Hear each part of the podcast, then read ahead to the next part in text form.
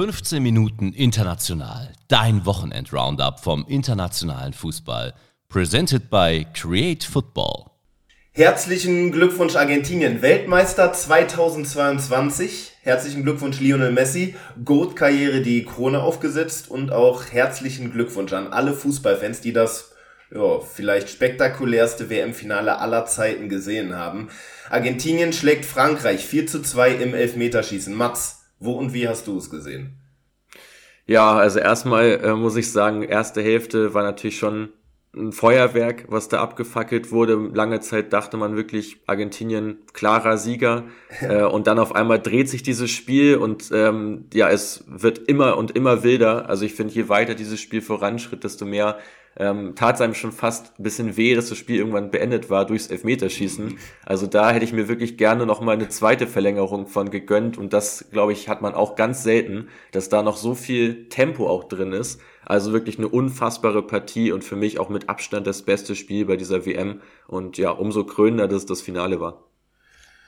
Auf jeden Fall. Lass uns dieses 3 zu 3 nach Verlängerung einfach mal chronologisch abarbeiten. Das fing ja schon vor dem Anpfiff mit der ersten Überraschung an. Die Maria von Lionel Scaloni zurück in die argentinische Startelf beordert und dann eben auch mit Aktien am 1 zu 0, den Elfmetern, die dann Messi verwandelt hat, herausgeholt und das 2 zu 0 selbst erzielt. Richtig, jetzt wieder fit geworden, äh, die Maria, und der auch dafür gesorgt, dass Argentinien schon wieder in Führung geht. Haben sie in jedem Spiel bisher geschafft, bei dieser WM äh, immer wieder das 1 zu 0 zu erzielen. Und die Maria, ja, gerade auf seiner linken Seite hat er da doch schon für mächtig Furore gesorgt, auch äh, Kündé da mit großen Problemen, äh, ihn zu verteidigen. Also als, ein, als weiteren 1 gegen 1 Spieler äh, neben Lionel Messi mit herausragenden Qualitäten in diesen Bereichen äh, ja eine absolute Bereicherung für die Argentinier. Schachzug komplett aufgegangen. Ich finde das ja auch so krass, um nochmal die ganz großen Bogen zu spannen. Wir erinnern uns ans erste Spiel der Argentinier. Da gab es die Niederlage gegen Saudi-Arabien und jetzt dominiert die Mannschaft in der ersten Hälfte den amtierenden Weltmeister. Was waren dafür die Gründe?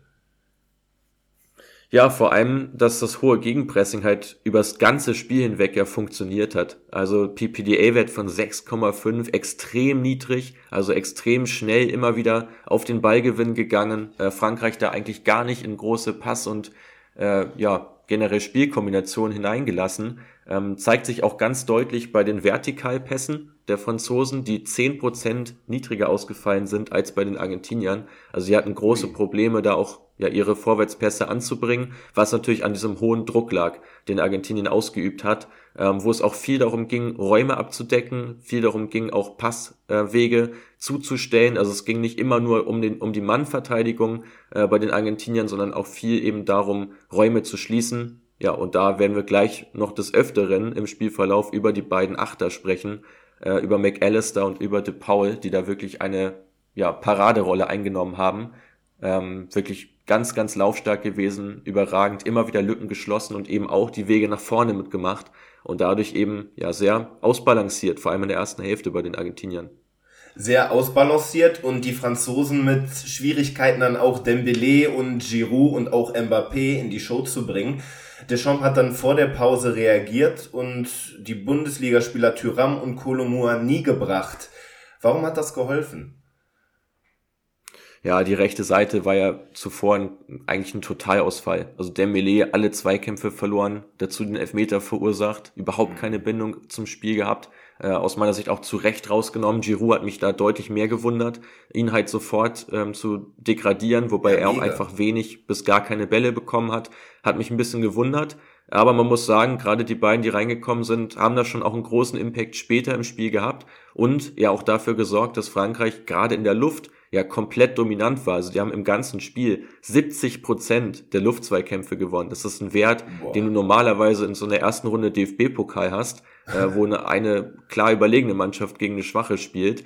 Ähm, das hier in einem WM-Finale und dass das gar nicht so sehr zum Tragen kommt, muss man ja sagen, äh, dann in Hinsicht äh, der Torgefahr schon fast verwunderlich, weil wie gesagt Frankreich da total überlegen, Argentinien im ganzen Turnier nur gegen Australien mit einer besseren Kopfballquote als der Gegner, also eigentlich in der Luft permanent unter, unterlegen gewesen, haben es aber wieder mal geschafft, eben dieses Spiel sehr flach zu halten. Und auch das ein Grund dafür, warum es eigentlich bis zur 80. Minute wenig bis gar keine französischen Chancen gab, wenig Offensivideen nach vorne und dann fault Otamendi Kolomuani im Strafraum und Mbappé tritt zum Elfmeter an. Ja, und in der Drucksituation direkt getroffen und dann ja sofort nachgelegt. Also es ja. hat mich doch sehr gewundert, weil dieses Elfmeter, okay, kann natürlich passieren, war auch clever gemacht, so Moani hat da auch einen guten Laufweg gehabt, aber dass Frankreich dann sofort in der Lage ist, nochmal eins nachzulegen und diese ja, Phase der Argentinier eiskalt zu bestrafen, ähm, das hat dem Spiel ja komplett diese Wendung gegeben, die auch total unvorhersehbar war. Ja, und dann eben auch, was du schon gesagt hast, zwei Minuten später, ähm, Coman erobert den Ball ausgerechnet von Messi, Tyram, Mbappé, Weltklasse-Ausgleich, müssen wir nicht groß drüber sprechen. Und dann ist Frankreich plötzlich das dominante Team. Und du hast eben McAllister und De Paul im Maschinenraum der Argentinier angesprochen. Was hatte das jetzt plötzlich für taktische Gründe, dass Frankreich Oberwasser bekommen hat? Ja, im Grunde genommen haben sie es äh, geschafft, einfach dieses Zentrum, was in der Phase nicht so stabil war wie sonst, dann auch gut zu bespielen. Also normalerweise Frankreich das ganze Spiel eigentlich über, fast alles über Außen vorgetragen, fast alles über Mbappé versucht zu spielen. Äh, ja, als Dembele da war, sollte es eigentlich auch über seine Seite gehen, habe ich ja schon angesprochen, hat nicht funktioniert. Ja. Insofern, ja, sehr wenig Durchschlagskraft gehabt und in den Szenen hat man es mal geschafft, im Zentrum auch mal einen Klatschpass zu spielen, ähm, direkt vor der Abwehr, wo sie normalerweise gar keinen Raum hatten. Ja, und das war so diese kurze ja, Unkonzentration äh, bei äh, den Argentiniern, auch bei einem Enzo Fernandes, äh, der da ähm, eigentlich eine, ja, eine, ein überragendes Spiel auch gemacht hat, aber in dieser Phase eben auch nicht so präsent war äh, bei, den, bei der Albi Celeste. Und ja, so ähm, bestraft es natürlich dann auch eine Top-Mannschaft äh, wie Frankreich, ähm, dass da sofort äh, das Spiel dann im Grunde genommen auf der Kippe steht. Und somit geht's dann mit 2 zu 2 in die Verlängerung. Und man denkt, eigentlich haben wir ja schon so viel gesehen, nur die Verlängerung, die toppt das dann nochmal. Und das ist dann natürlich auch das Duell der beiden PSG-Spieler, der beiden Superstars, Messi und Mbappé. Messi mit dem 3 zu 2, sein siebtes Turniertor. Mbappé antwortet mit dem 3 zu 3 per Handelfmeter sein achter Treffer. Also wie viel Geschichten sollen denn noch passieren in einem WM-Finale, was sowieso schon an sich eine Riesenstory ist? Ja, es war wirklich ja purer Wahnsinn, äh, kann man wirklich so zusammenfassen. Ähm, fand auch in der Verlängerung weiterhin auffällig bei den Franzosen, dass deren Raumdeckung im Grunde genommen überhaupt nicht gegriffen hat. Also es hat mhm. eigentlich das ganze Spiel über wenig bis gar nicht funktioniert. Man generell ist ja Frankreich so ausgelegt, dass sie versuchen immer Mann gegen Mann zu verteidigen, wenn es irgendwie möglich ist, immer ein defensives Eins gegen Eins zu schaffen, weil sie einfach sehr viele Spieler haben, die eben in diesen ja, defensiven 1 gegen 1 Situationen unfassbar stark sind und sich da häufig eben auch durchsetzen. Nur hat das jetzt halt nicht wirklich gegriffen, weil man kam A in diese Zweikämpfe nicht rein durch diese schnellen Passkombinationen der Argentinier und wenn man da reinkam, hat man leider einen Gegenspieler wie Messi oder eben die Maria gehabt, jetzt in der Anfangsphase oder eben später, wie gesagt, Messi, ähm, wo man natürlich auch nicht so einfach an den Ball rankommt, wo man dann auch mal durch ein paar Finden ganz schön ins Leere läuft und das hat die Franzosen auch sehr frustriert, das hat man gesehen ähm, und so ja entwickelte sich dann ja auch vor allem in der Verlängerung ein total offener Schlagabtausch, wo bei yeah. beiden noch ordentlich Chancen auch da waren, allen voran beim eingewechselten Lautaro Martinez, der es ja. ja geschafft hat, in 17 Minuten auf einen Expected Goals Wert von 0,6 zu kommen, zwei Großchancen gehabt, ähm, übrigens auch auf 90 Minuten gerechnet im Turnier, der Spieler mit den meisten abgegebenen Schüssen. Ähm, und auch sogar insgesamt gesehen in den Top 5, obwohl der ja fast immer eingewechselt wurde für eben Alvarez normalerweise. Also auch der wieder mal Riesenchancen gehabt, das Spiel zu entscheiden, das einmal mehr nicht getan, auch wenn sein äh, einer Versuch dann im Endeffekt zum äh, zum, zum 3 zu 2 führte äh, von, von Messi. Ja. Aber ja, also es ist wie gesagt, es ging rauf und runter, es gab Chancen, ähm, ohne Ende. Ähm, aber, und das für mich auch nochmal so ein bisschen dieser eine, ja, dieses Quäntchen mehr, weswegen aus meiner Sicht das Argentinien auch mehr verdient hat. Expected Goals Wert bei Argentinien äh, um eins höher gewesen, 3,2 zu 2,2 äh, nach ähm, der Verlängerung. Ähm, und auch, sie haben einfach deutlich mehr Durchbrüche gehabt. Also sie haben es immer häufiger geschafft, hinter die letzte Kette zu kommen von Frankreich. Da die Bilanz 24 zu 9 am Ende des Spiels. Also man sieht hier schon, dass eben die Argentinier es besser verstanden haben, die Tiefe des Feldes zu nutzen, um eben dann auch aus dem Spiel heraus noch mehr Chancen zu kreieren. Und trotzdem dürfen sich die Argentinier dann auch bei ihrem Torhüter bedanken, der kurz vor Abpfiff in der Verlängerung mit einer Glanztat gegen Kolomuani das Team dann ins Elfmeterschießen rettet. Ja, was für ein Monster-Save. Also ich finde, ähm, es wird ja im Turnier auch viel über Livakovic gesprochen von den Kroaten, auch zu Recht aus meiner Sicht, auch über Bruno. Aber gerade Emiliano Martinez hat halt auch einen unfassbar großen Anteil an diesem Erfolg. Ähm, der normale, der auch wieder nicht so viel zu tun hatte, nicht so viel zu halten hatte, wo man sagt, ja, muss er parieren, gerade natürlich auch bei den Elfmetern. Klar, wenn du da jetzt äh, im Spiel welche gegen dich hast, bist du als Torwart schon auch in der, ja, muss man damit rechnen, dass der Ball einfach drin ist. Ähm, aber in dieser Szene da zu sein, präsent zu sein, ja. diesen eminent wichtigen Ball einfach zu parieren, das ist für mich auch echte Qualität für einen Torhüter, der vielleicht jetzt nicht 20 Paraden pro Spiel hatte, sondern eher so zwei bis drei. Also es waren nicht viele, wie gesagt, aber die, die er hatte, die waren halt enorm wichtig. Und ich weiß, ihr seid auch also ihr von Create Football, ihr spricht immer gerne auch über Torhüter und ich finde, da kann man neben Martinez, neben Livakovic auch sicherlich mal Lorissia noch erwähnen, der auch die ein oder andere starke Parade hatte. Ich erinnere da an den gehaltenen Schuss gegen Messi Ende der regulären Spielzeit und jetzt auch WM-Rekordtorhüter ist. 20 Einsätze, damit ein mehr als Manuel Neuer. Ja, ja, auch absolute Legende im Tor der Franzosen. Ähm, ich muss aber ehrlich gestehen, ich bin, ich wäre gespannt gewesen, wer gespielt hätte, wenn Mignon fit gewesen wäre äh, von Milan, weil ich den inzwischen auf einem Level sehe, dass er auch über Loris oh, performt. Okay. Ähm, und Loris natürlich aber als Führungsspieler der Mannschaft, glaube ich, das wird wohl auch den Ausschlag gegeben haben oder hätte wohl den Ausschlag gegeben, gerade wenn du so eine junge Abwehr auch vor dir hast mit Theo Hernandez, glaube ich, 25, Gut, Varan schon ein bisschen erfahren, aber Upamecano noch sehr jung, Kündé sehr jung, äh, Konate ebenfalls, dazu im Mittelfeld ja Chouamini, äh, auch ein Kamavinga, der später kam, die sind ja alle blutjung, bei den Franzosen da so ein bisschen das Gegenstück durch erfahrene Spieler reinzubringen, durchaus richtig. Für mich auch solide performt. Ich bin allerdings kein großer Loris-Fan im, im Allgemeinen äh, und würde ihn hier jetzt auch nicht komplett in den Himmel loben wollen, äh, weil er es einfach auch einmal mehr verpasst hat, den ja, den entscheidenden Unterschied zu machen, den er später im Elfmeterschießen äh, Martinez gemacht hat. Genau, da war nämlich Argentinien grundsätzlich nervenstärker. Vielleicht auch ein Aspekt, weil die Mannschaft erfahrener ist. Ist dir da noch irgendwas Besonderes aufgefallen? Ja, auch hier, du sagst es schon richtig. Ich glaube, auch hier macht es einen großen Unterschied, ob du da einfach schon ein bisschen ja erfahrener bist und das alles nicht so sehr an dich ranlässt, äh, wie jetzt eben bei den jungen Spielern, die auch geschossen haben.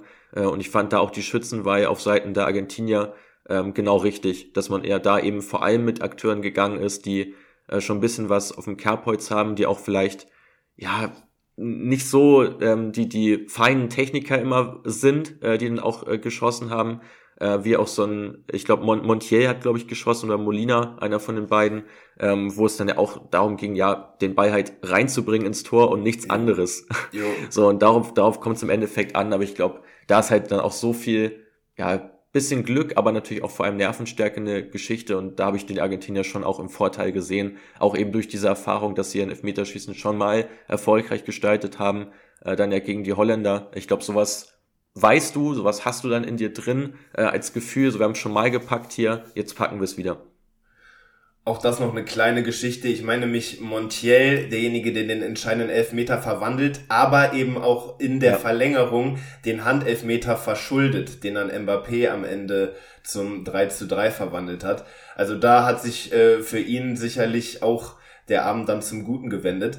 Ähm, am Ende stehen einige Rekorde. Messi, jetzt WM-Rekordspieler, hat Lothar Matthäus abgelöst. Messi, der erste Spieler, der in der WM-Gruppenphase im Achtelfinale, Viertel, Halb und Finale trifft.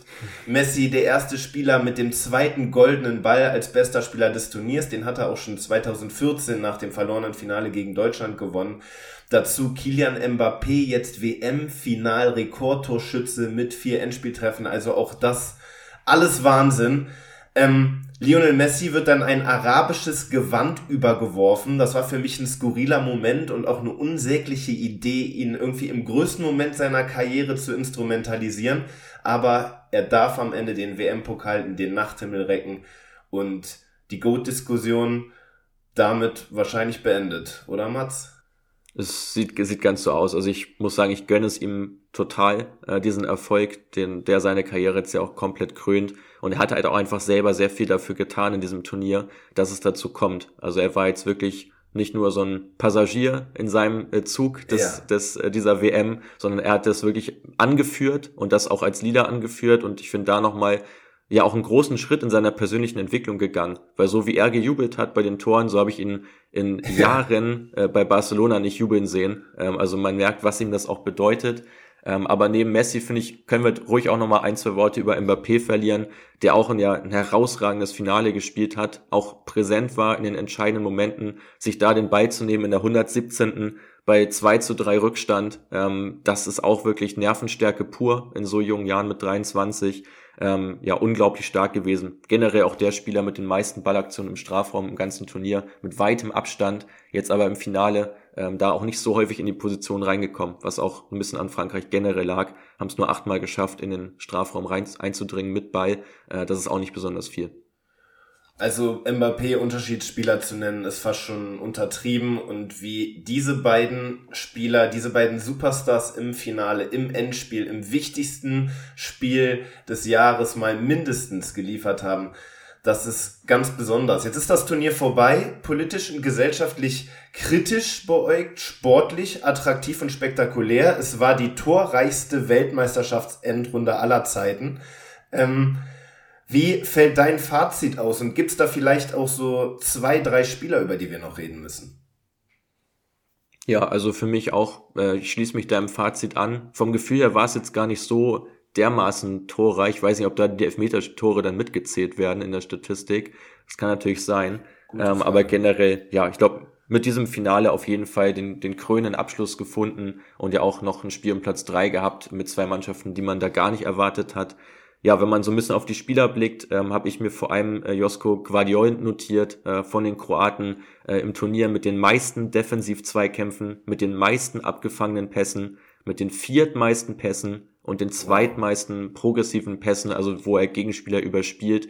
Ähm, wirklich herausragende Kennzahlen für einen Innenverteidiger, der alles mitbringt äh, im Turnier, das auch nachgewiesen hat, jetzt da sogar mit dem Tor noch zum, zum 1-0 Führungstreffer im Spiel im Platz 3. Also ähm, dem gehört mal sowas von die Zukunft und da werden die Vereine jetzt auch definitiv Schlange stehen, ihn zu verpflichten. Ähm, dazu für mich ähm, äh, Amrabat, über den wir hier im Podcast ja auch schon häufig gesprochen haben, von ja. den Marokkanern, äh, zusammen mit Guardiol, äh, ebenfalls die meisten Defensiv-Zweikämpfe, das allerdings als Sechser nochmal höher zu bewerten, äh, dass er da doch so viel weggenommen hat, so viel Druck auch von der eigenen Abwehr äh, weggehalten hat. Ähm, auch der ähm, wird aus meiner Sicht in diesem Winter noch wechseln, da bin ich mir relativ sicher.